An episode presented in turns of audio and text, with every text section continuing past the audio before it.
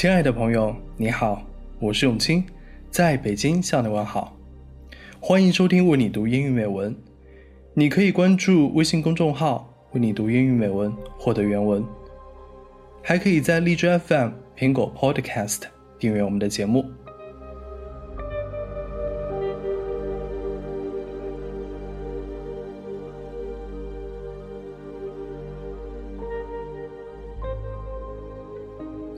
节目开始之前，我想问你一个问题：假如你一觉醒来，发现自己躺在火星的沙漠里，周围什么也没有，也没有办法和地球取得联系，这时你该怎么办呢？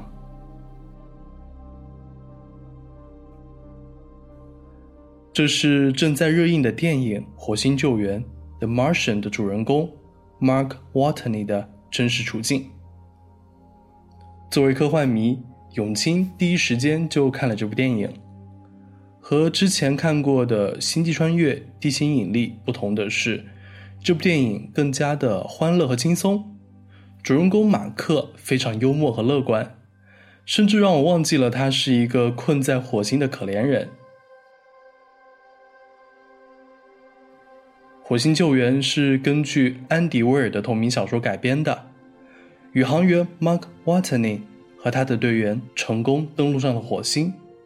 由于一场沙尘暴，马克和他的团队失联。恶劣的天气让队友们无法搜救他。马克一个人置身于这颗红色的星球，他面临着飞船损毁、补给不足、恶劣环境等等的困难。他必须想方设法的活下来。马克天性乐观幽默，而且是一位植物学家。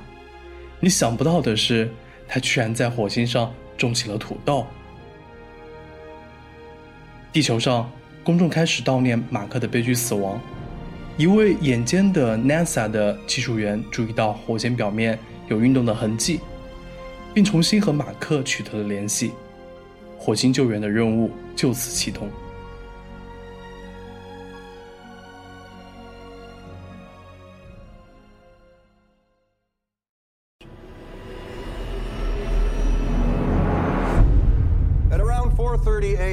Satellites detected a storm approaching the Ares 3 mission site on Mars. The storm had escalated to severe, and we had no choice but to abort the mission. But during the evacuation, astronaut Mark Watney was killed.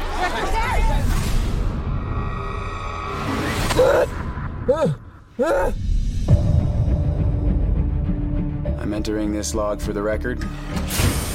This is Mark Watney, and I'm still alive. Obviously. I have no way to contact NASA or my crewmates, but even if I could, it would take four years for another manned mission to reach me. And I'm in a hab designed to last 31 days.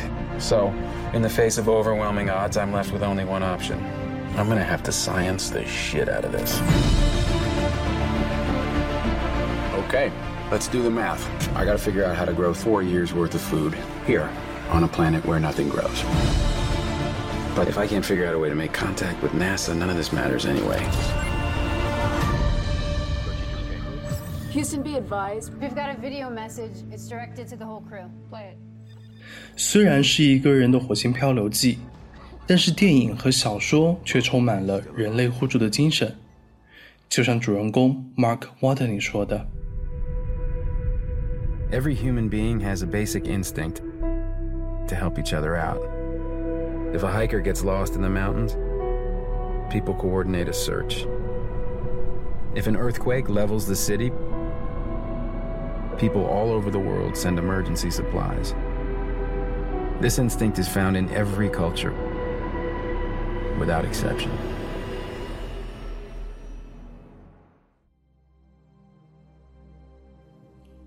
每一个人都有一种本能，来互相帮助走出困境。如果有驴友迷失在大山里，人们会集体搜救；如果地震把一座城市夷为平地，全世界的人都会送去紧急救援物资。这种本能存在于每一个文化中，无一例外。在接受记者采访的时候，导演雷德利·斯科特表示，在看到剧本的时候，是这个故事打动了他。在他看来，火星救援最打动他的是人类的互助精神。他说：“这部电影中不只有科幻，更是一种精神的体现。”接下来我要为你读的是原著小说的最后一章。在中国宇航局的帮助下，马克的伙伴到达火星上空，成功营救了马克。马克回到 Hermes 号飞船，写下了第六百八十七天的任务日记。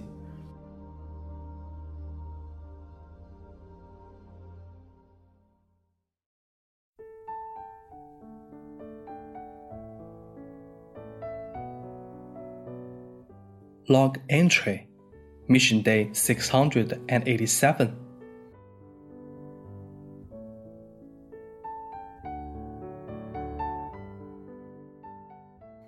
That 687 caught me off guard for a minute. On Hermes, we track time by mission days. It may be Sol 549 down on Mars.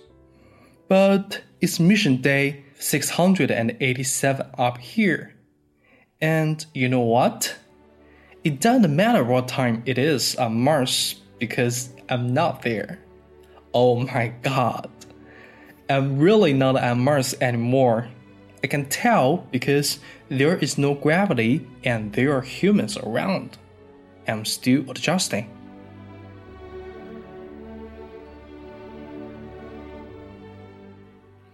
If this were a movie, everyone would have been in the airlock. And there would have been high fives all around. But it didn't pan out that way. Broke two ribs during the MAV ascent. They were sore all the time, but they really started screaming when Vogel pulled us in the airlock by the tether. I didn't want to distract the people who were saving my life, so I muted my mic and screamed like a little girl. It's true, you know. In space, no one can hear you scream like a little girl.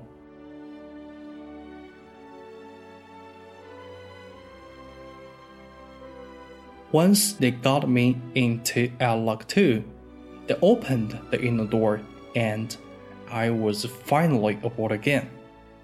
Hermes was still in vacuum, so we didn't have to cycle the airlock. Beck told me to go limp and push me down the corridor toward his quarters, which served as the ship's sick bay when needed. Vogel went to the other direction and closed the outer VAL door. Once Beck and I got to his quarters, we waited for the ship to repressurize. Hermes had enough space air to refuel the ship two more times if needed. It'd be pretty shitty long range ship if it couldn't recover from a decompression. After Johanssen gave us the all clear, Dr. Bossy Beck made me wait while he first took off his suit, then took off mine. After he pulled my helmet off, he looked shocked. I thought maybe I had a major head wound or something, but it turned out it was a smile. It's been a while since I watched anything.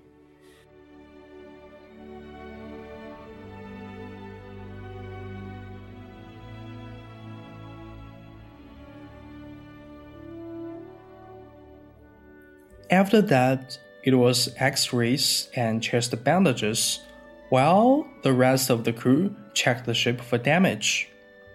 Then came the painful high fives, followed by people staying as far away from the stench as possible.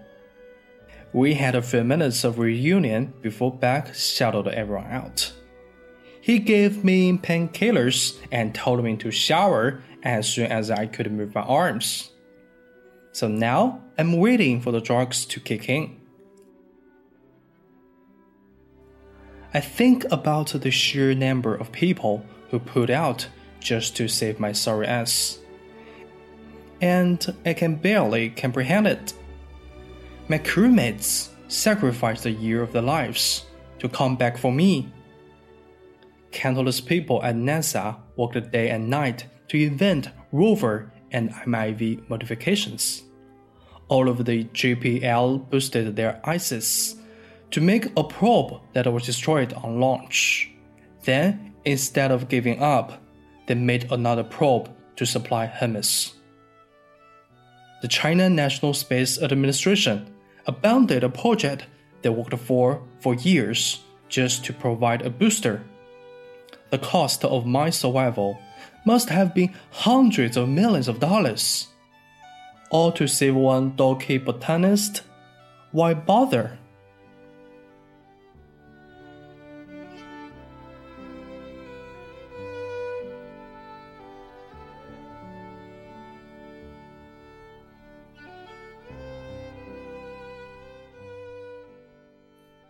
Well, okay, I know the answer to that.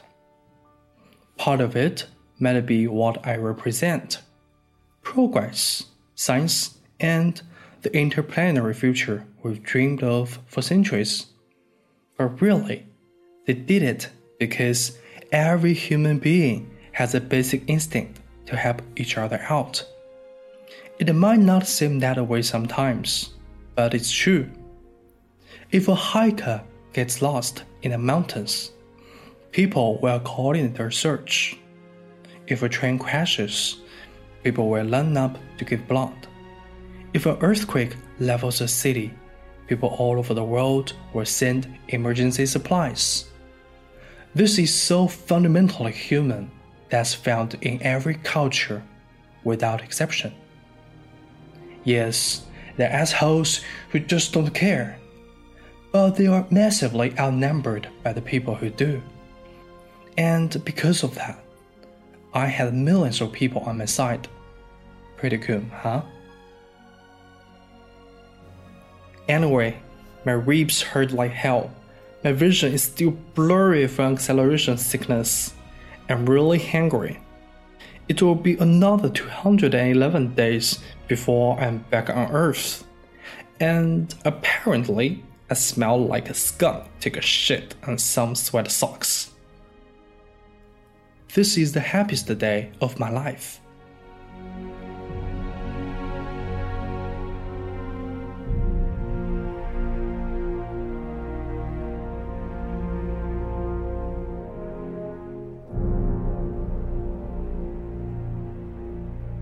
今天的节目就是这样，我是你们的主播永清，我们下期再会。